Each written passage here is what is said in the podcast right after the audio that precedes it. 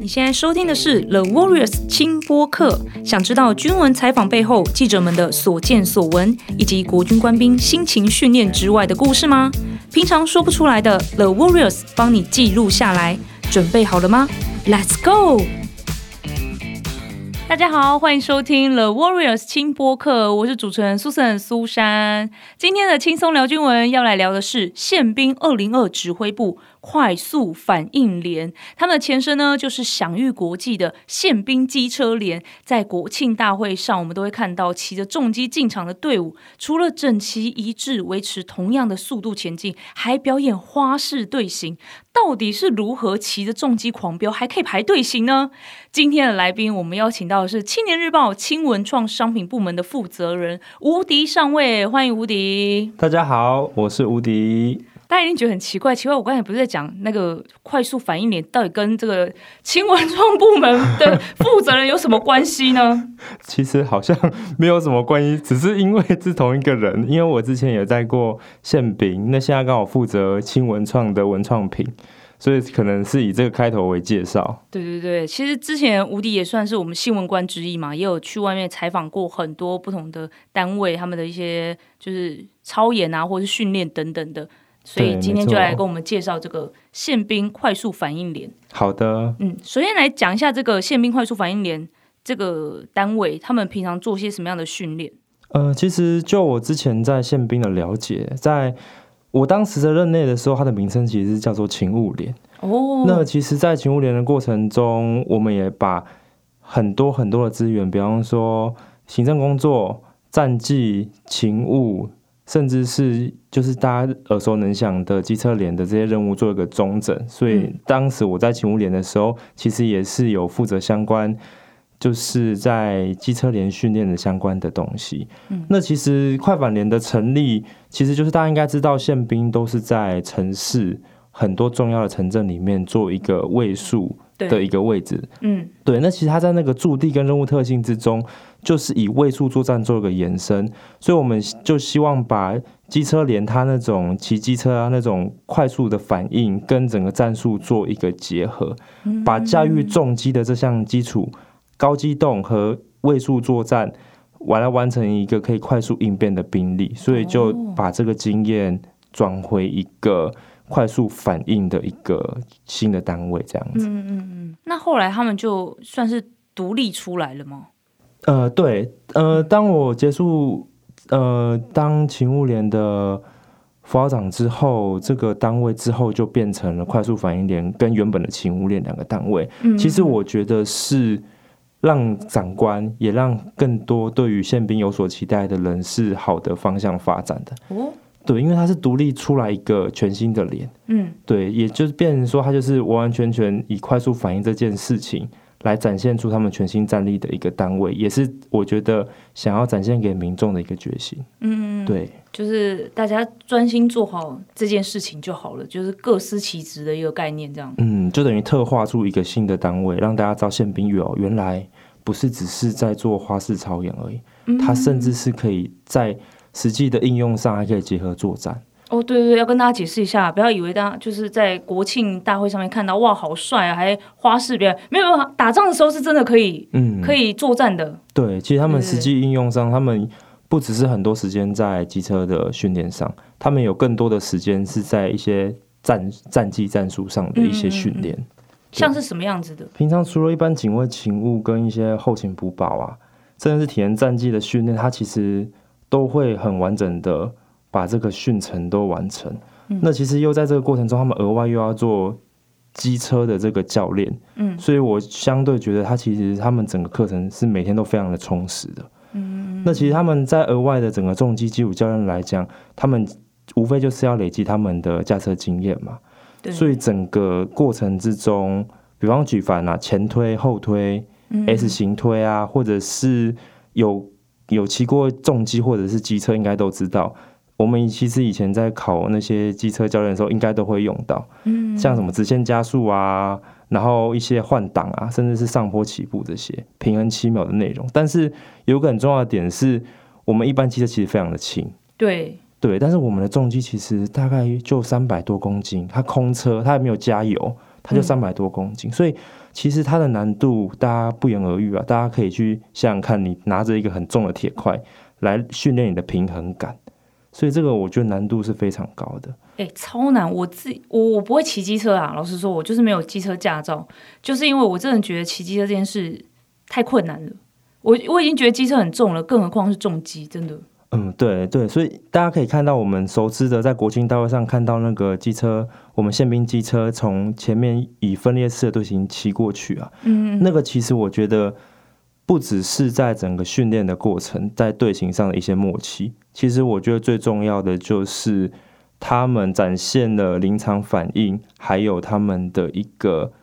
挫折跟抗压的能力。大家可以想想看，所有人都在旁边看着他们，然后他们又开得非常的慢，对，我觉得那个是很震撼的欸。嗯其实我以前在军校的时候有当过校旗队，嗯那我其实，在旗队的也是这样缓慢的从列子里面的前面这样走过去，嗯，那其实压力是很大的。所以我每次看到他们在前 面在做操演的时候，我觉得哇，他们真的很了不起，真的以他们为荣。真的很厉害。哎、那我很好奇说如果想要加入这个快反联，是不是有一些什么样的条件呢、比如说，可能刚才讲到你要抬得动机车啊，那你是不是什么臂力的训练，或者你本身体能训练就要很好之类的啊、嗯，对，这一定的。嗯那其实我觉得我特别要分享的就是宪兵，其实大家都知道，它算是一个比较特化的单位，嗯，它会经过比较严格的身家调查跟选兵。哦，对所以对在对在对，基本上，他已经有做第一类的筛选了。嗯那其实我们下面机车连在整个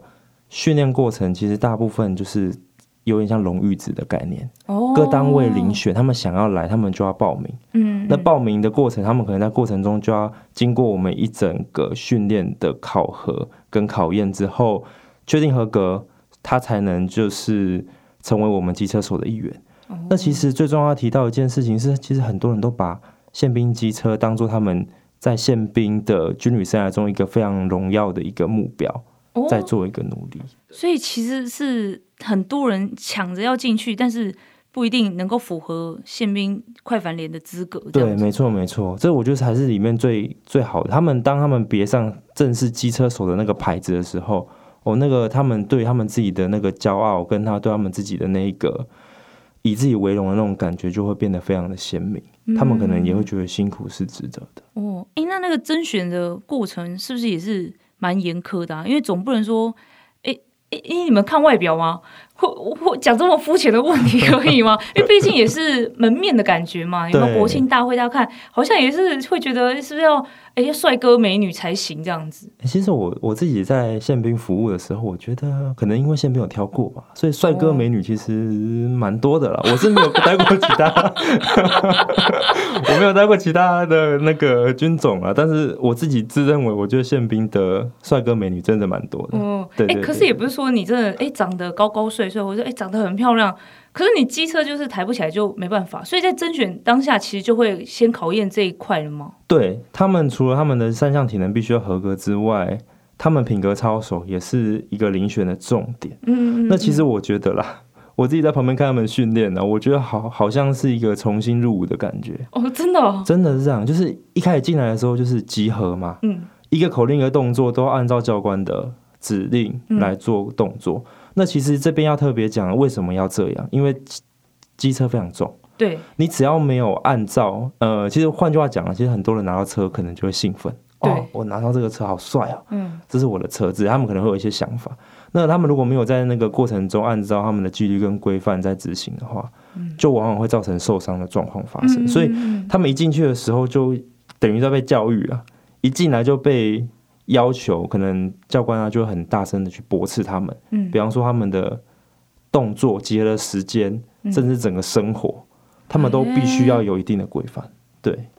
我我以为这样的状况只会出现在挖人呢、就没想到宪兵快反连也是这个样子，教官就疯狂骂人，然后你就就是很紧张的这样子。嗯，其实我觉得就是要成就非凡啊，就要成嗯就要做不平凡的事情，所以我觉得他们也在对他们自己的一个人生跟他们想要进入这个快反联做一个努力。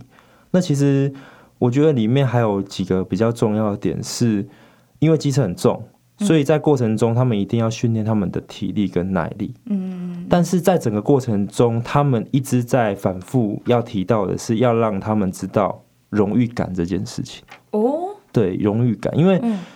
荣誉感它的另外一个延伸意义，我觉得叫自律。嗯，没错，对没错你如果没有自律的话，那有有时候你可能在行车过程，甚至是在很多在执行勤务上，你就可能不会遵守既定的规范。嗯，所以他们的每个训练都一定会很看重的一个点是荣誉感，嗯因为宪兵已经很重荣誉了。对那宪兵里面的机车手，那就是荣誉中的荣誉。嗯嗯对，所以他们对荣誉的要求非常。那其实训练过程中，如果有些人对荣誉上可能有一些没有做非常遵守的话，那可能就会在受训过程就被刷掉。哦，对，就是诶你以为来玩的是不是？，对，这样子那种感觉。不是你想来就来，嗯你想走就走。没错，对没错，而且的确，机车这么重，三百多公斤嘛，对，这么重，如果你没有按照教官的指示，没有自律去就是自我训练啊，或是学着怎么跟这个重击相处的话，很容易造成危险。嗯对，如果你不小心跌倒了，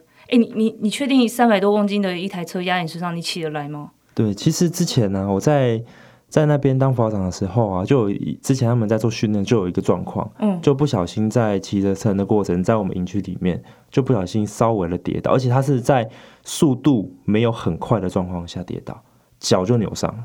哦，马上他只是弯一下就扭伤了。嗯那如果是他有速度之下，那可能就骨折之类的，甚至更嗯严重。对啊，对哇，太会不会是骑太慢啊？呃，其实哎，骑太慢也是很难其控他制慢的也是欸。很难控制的可。是他们就很厉害，可以同样的速度前进这样子。对他们可以用非常慢的速度前进，我 都觉得我自己用普通的机车骑原本的那个七秒钟的直线前 进，我都可能没办法 完整的把它用完。但他们真的真的是厉害，对对对，对所以刚刚我们一直讲到这个三百多公斤的这个重机啊，相信大家都知道，就是山野的皇家之星这台车子。这台车子就是每一个这个快反连的官兵都是有一个，就有点像是我们部队单位的官兵拿着一把枪的那种感觉，对就是你的伙伴，就是你的武器的那种对，感觉。而且就是一人就是一台专属于你的配车，嗯嗯嗯，对对，所以他们对于这个三叶的这个重型机车，他们感情是非常好的。嗯你会看到他们在训练之余，呃有时候可能一天可能训练结束之后，他们还会跑去看他们自己的车，擦一擦啊、打打蜡之类的。嗯嗯所以我觉得就是人车一体之间，可能就要先培养感情，所以他们在这一点他们是做到的。嗯嗯，对。那他们是怎么做保养啊？其实，在保养上哦，我觉得除了一般的后勤类保养那些状况继续保养之外，我觉得还有个很特别的，结合实物经验的训练保养课程，叫高速保养。哦，什么意思？它高速保养意思就是有点像动力测试的概念，但它的不一样的地方是，他们会透过整个车队在实际的道路上做一个行进的过程，嗯，来训练第一个就是在他们的队形的变换上，还有整个路况的掌握上。要累积相对的经验，所以透过资深带之前的这个方式呢，我们去做一个训练，来让这些之前的人知道，在道路执行的过程中，如果遇到一些突发状况的时候，要怎么去避免发生问题的时候，要如何去排除？对，那其实，在保养的部分，就是透也透过这样的实际行进的过程来做一个排除积碳的动作。哦，哎、对我就在想说，他们会在陆地上吗？就是一般的道路上，我想说，我我自己看举光原地啊，或者看一些影片，他们就是在他们很大一个场子里面绕来绕去、绕来绕去这样子，然后嗯训练。我看的可能是花式的队形啊，对，可是我就想说，如果他们真的要执行什么任务的话，就可能真的在道路上行进，对，他们会习惯吗？其实他们开车要开得快或者开得慢，他们都可以做一个掌握。嗯这个高速保养的时候，他们的车速是配合整个道路的速限控制，嗯然后就是列队前进嘛。所以他们在一些可能没有道路限制的一些营区里面的话，他们也会训练这些他们机体最高的性能的上限。哎、所以有有对是有可能会在路上突然看到他们行进的吗？通常是有一些可能高兵或者是一些重要的节日庆典，他们才会哦出勤这个任务。嗯，对，因为其实宪兵的重击其实代也代表是一种荣誉嘛，也代表一个国家的门面。对，所以如果会有一些高级贵宾或怎么样的呃长官来莅临的时候，我们可能就会出动所谓的机车联来做一个车辆的行进的这个动作。嗯，对，了解，那其实我觉得另外特别想要跟大家分享的，就是其实大家都知道，呃，我们看到很多重型机车的机车手，他们都很光鲜亮丽。啊嗯，其实我想要特别分享的是，他们我当时在任内的时候的一个关于保养这件事的一个人，嗯大家一定都不知道，呃，是哪些人在保养这些车子。其实我们单位当时只有两个人，这两个人就要保养我们单位的所有的重型机车。哎，不，不是你自己的车，你自己保养吗？呃对，那是一个，但是嗯实际上对于那些五油三水啊，应该是说是哦、四油三水、离合器啊、机油、汽车这些都一定要有专业的人去做维保嘛。比较细部的内部的对那个，不是我们这样擦一擦的那种。对对对对对，嗯所以了解了解，他们两个人就是当时我就一个士官长配一个士官，两个人就把所有的车辆搞定。那其实我们在高速保养之前啊，嗯他们有一个很重要的点就是，可能我们为了怕说可能塞车嘛，所以我们可能都在凌晨的时候就要准备完。嗯，所以他们要在凌晨之前，那整个晚上他们就要把这所有的后勤补保的项目全部都检查过一遍。嗯哇，对，所以就是晚上大家都在睡觉的时候，就刚刚他们就挑灯夜战，嗯，嗯，一嗯台一台的检查，总一个一共个多少台啊？很多台，五十几台吧，有五十几台，对哎哇，差不多每次出勤的人都。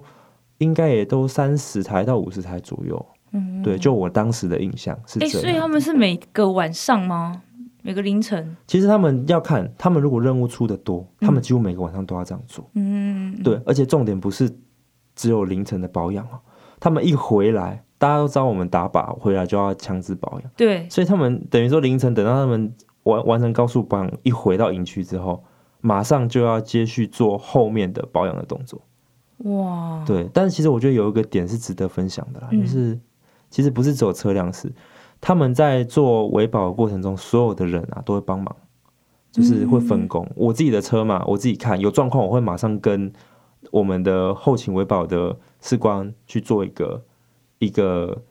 就是回报哦嗯嗯，这个地方可能有问题，我觉得哪个地方有异议，嗯，所以透过这这样的整合，所以我们也会很快的把整个车辆的问题找出来，那当下就把它修缮完。嗯，嗯对，哎、这个真的很重要哎！我不知道大家有没有看过这部动画，叫做《闪电霹雳车》。我这样一讲，会不会显得我很老？不会，在我也很小很小很小的时候看的啦，好不好？闪电霹雳车它也是在讲车辆保养的部分嘛。我刚才就突然想到有一集，就是因为呃维修的人太有自信，可是驾驶一直觉得怪怪的，一直觉得车哪里怪怪的，然后。维修的人就是说不可能，我已经再三检查，不会有任何问题。然后后来是好像是有一个前辈吧，给他一个很小很小的这个放大镜，说你用这个检查看看。他就在轮胎就很细微的地方发现了一个异物，这样子。哦，然后就吓一大跳说，没有想到竟然他差点就要害那个驾驶，就是封建哦，他可能会出什么意外什么之类的。对对对，我对觉得很棒。那我就突然想到，对啊，像这个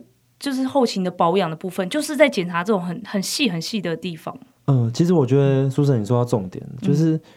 我觉得我们的那个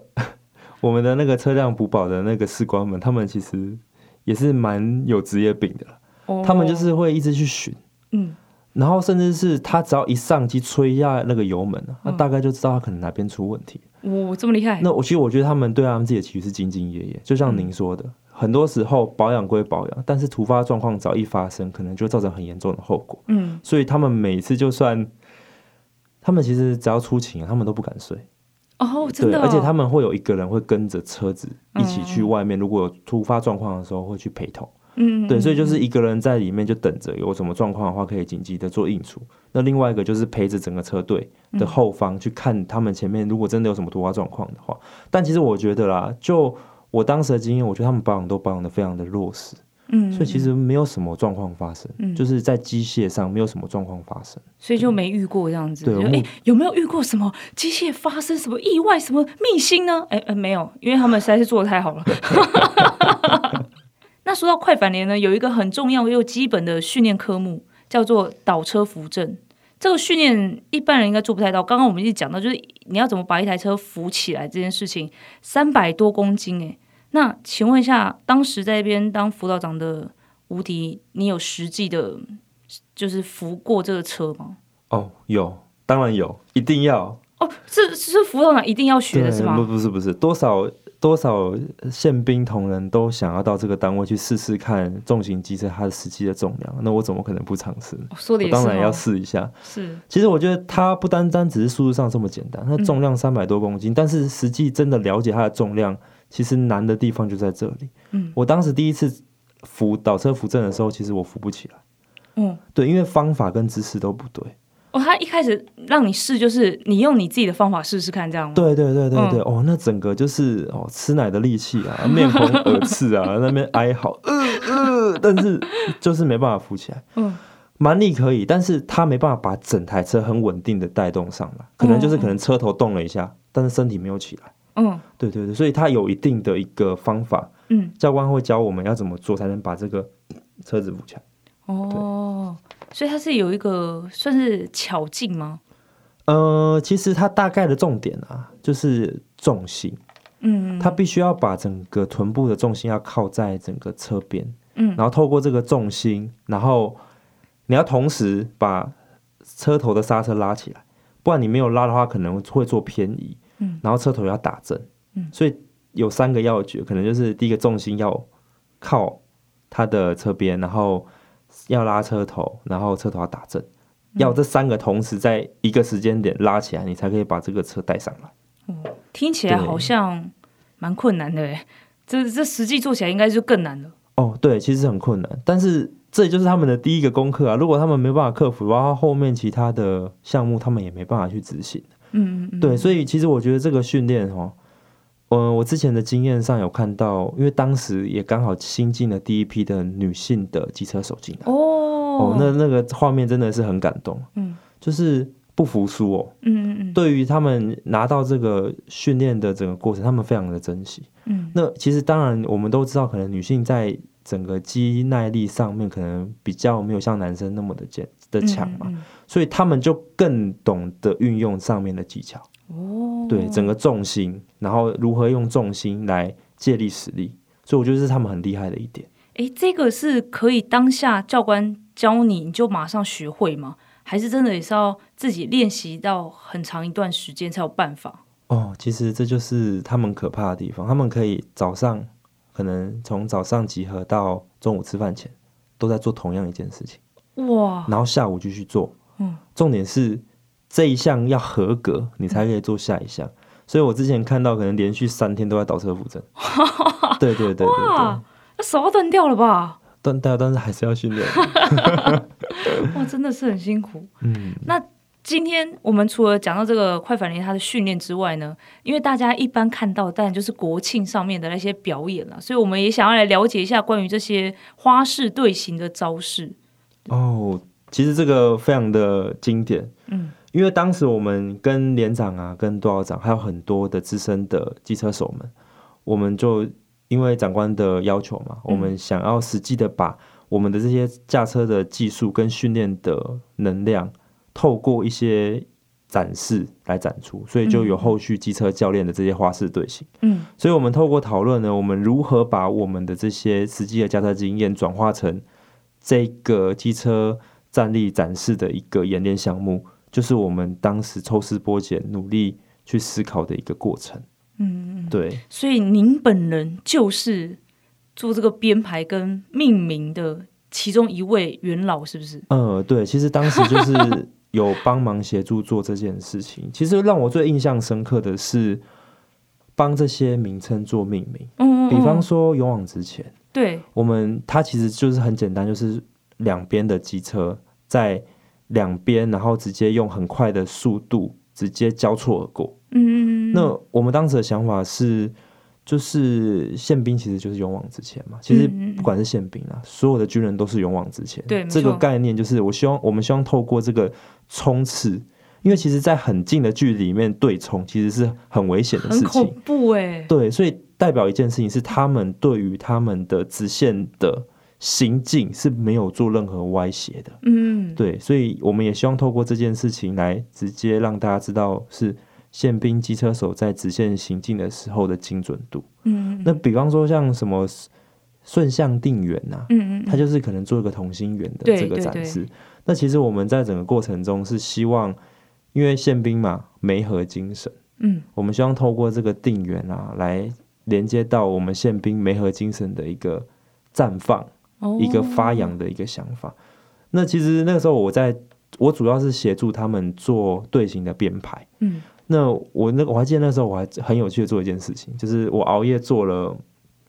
一个影片档，嗯我把每一台车的车号跟车手的名称都把它罗列进去，嗯然后呢。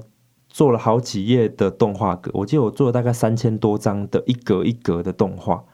那为什么要这样做？原因是我希望透过这个影片呢，能够让他们知道说他们位置在哪边。嗯那其实，在过程中还会有一些问题是，比方说他们的回转半径，嗯如果我们的队形回转半径太紧，他们对可能在操作上会有一些维安的疑虑。嗯所以，我们也透过这整个图跟影片，来让他们知道说，哦，原来我在这个操演的过程，我们在这个点。那所以也让他们在训练过程可以比较快的进行。哇，好用心哦，三千多页的动画哎，对啊，其实我觉得呃是很感动的事情啊，因为大你 家说你对于自己做的这件事情很感动，呃，其实不是不 是，是我我是觉得蛮感动的啦，就觉得哇，这好用心哦，因为感动的点是他们在训练过程中，他们其实没有喊累，嗯，他们就是哦，真的是很执着，就是我就是要把事情搞好。嗯那其实这个东西也不只是在操操演他们的车辆上，嗯那其实我们有很多背后辛苦的，比方说伙房的人员啊，嗯站哨的人员，他们都一样有一件事情是，今天就算我没有上场，嗯但是因为我们是一个团队。对，我们只要在最后的结果，大家能够充分展现我们单位的价值，嗯那都值得。所以大家都其实是没有什么怨言，大家都是哦，好，今天我你没办法站上，你有任务，好，我就协助，我就在整个任务上去做一个规划跟安排，然后让嗯大家尽量都可以在正常的情况下把任务圆满的完成。嗯，嗯对，哦真的很团结，然后互助哎，对，真的真的。哎，那刚刚有讲到说，你们这个坏反联里面也是有很多的女性官兵嘛？对。那有没有让大家印象比较深刻的？毕竟女性军人现在也不算是什么很很稀有的啊、我们现在都要讲国军弟兄姐妹们，对对对对但是女性还是属于少数，而且实际我们的身体的体能上面就是有差距啊。嗯，对，其实我觉得他他们，呃，当时我任内的时候有，有很多女性官兵刚好进来当机车手，他们其实证明了一件事情是男生可以，女生也可以，嗯没有什么性别的问题，只有你想不想做，想不想要去完成你自己的梦想这件事情。嗯那其实，因为其实，呃，我之前有一个连长啊，她是第一位的快反连的，她当时是女生的排长，骑着这个重机。哦那他其实到后面，他在这个单位的时候，他其实也有持续跟大家分享说，就是我可以，你也可以的这个概念。嗯所以后来才陆续有越来越多的女性官兵同仁愿意来到车手这个地方，机车手这个地方来，希望可以一起闯闯看，然后实践自己对于骑乘宪兵重机的这个梦想。嗯，嗯对，所以如果大家哎也是限定宪兵啊，对不对？就是宪兵，如果真的哎想试试看的话，可以来挑战看看。如果需要的话，大家也可以换军种看看，我不知道行不行啊。 可以可以吗， 可以说换就换吗？没关系，我我相信大家现在在自己的单位都是恪尽职守啦，自己嗯对做好自己现在该做的事情。对，今天非常开心，吴迪来跟我们分享宪兵快速反应连的采访过程，还有透过他自己曾经在那个单位的一些经验来跟大家分享啦。也真的非常感谢大家。那希望大家也可以透过节目呢，可以感受到我们国军真的是训练的非常非常扎实，然后也给我们国军多一点的支持与鼓励啦。那刚才一开始啦，一开始我们介绍吴迪的时候就讲到说，诶，他是我们轻文创的商品部门的负责人嘛，所以现在可能就比较少跑新闻了。那未来可能也是。可能没这么多采访的经验可以跟大家分享，所以呢，我就想说，马上就进入我们的工商服务时间。 哎、我们铺梗铺这么久、诶。耶、哎、吴迪，你相信就是如果在桌上旁边摆一盏灯，然后摆在就是会让你运势啊、官运更好的那个位置，像是我有听老师说是左手边就摆了一个灯的话，真的会让你的运势好一点。 这件事情吗？哦我觉得是有迹可循的哦。嗯嗯所以我觉得，如果可以在整个桌面上放一个《青年日报》出产的文创光雕灯，我相信应该可以解除大家对于风水这个观念的想象。嗯，好，没有我的，哎、我办公桌的左手边真的有放一个《七年日报》的光雕灯啊， 真的，我不只放一个，我放陆海空三军都有，因为我每天都在做这个。那你有没有觉得自己官运还蛮顺的呢？呃，我觉得感谢长官的支持啊。 其实我原本今天只是想要当一个呃好好的宪兵，然后分享宪兵的经历的。可是既然苏晨都已经叫我要工商服务了，那我我怎么可能不工商服务一下呢？你看，对看，还在谦虚。等一下，他一排的商品全部拿出来。 那其实因为我我们现在。我们其实主要的原因是希望就是结合整个单位的故事，嗯然后透过这个文创品啊来阐述我们每一个官兵同仁在各个地方，比方说陆军、海军、空军啊，甚至是今天介绍的宪兵同仁们一些故事。那我们希望把这个故事呢，可以实际的分享给，比方说身旁的官兵眷属，甚至是民众，让他们知道我们在做什么。最重要的是，希望透过这个文创的载体呢，让更多人支持我们的全民国防，甚至是国军，来让我们有更好的一个努力的方向跟目标。那因为我们单位是《青年日报》的复合材质数位印刷中心，我们也是目前国军唯一一个专门制作文创刻字化的单位。对，所以也希望未来如果大家呢有兴趣，想要开发一些文创品，或者是在设计上有一些需求的话，都可以跟我们做联络。那我们也希望透过这个过程呢，持续累积我们对于文创品制作的经验，来回馈给大家。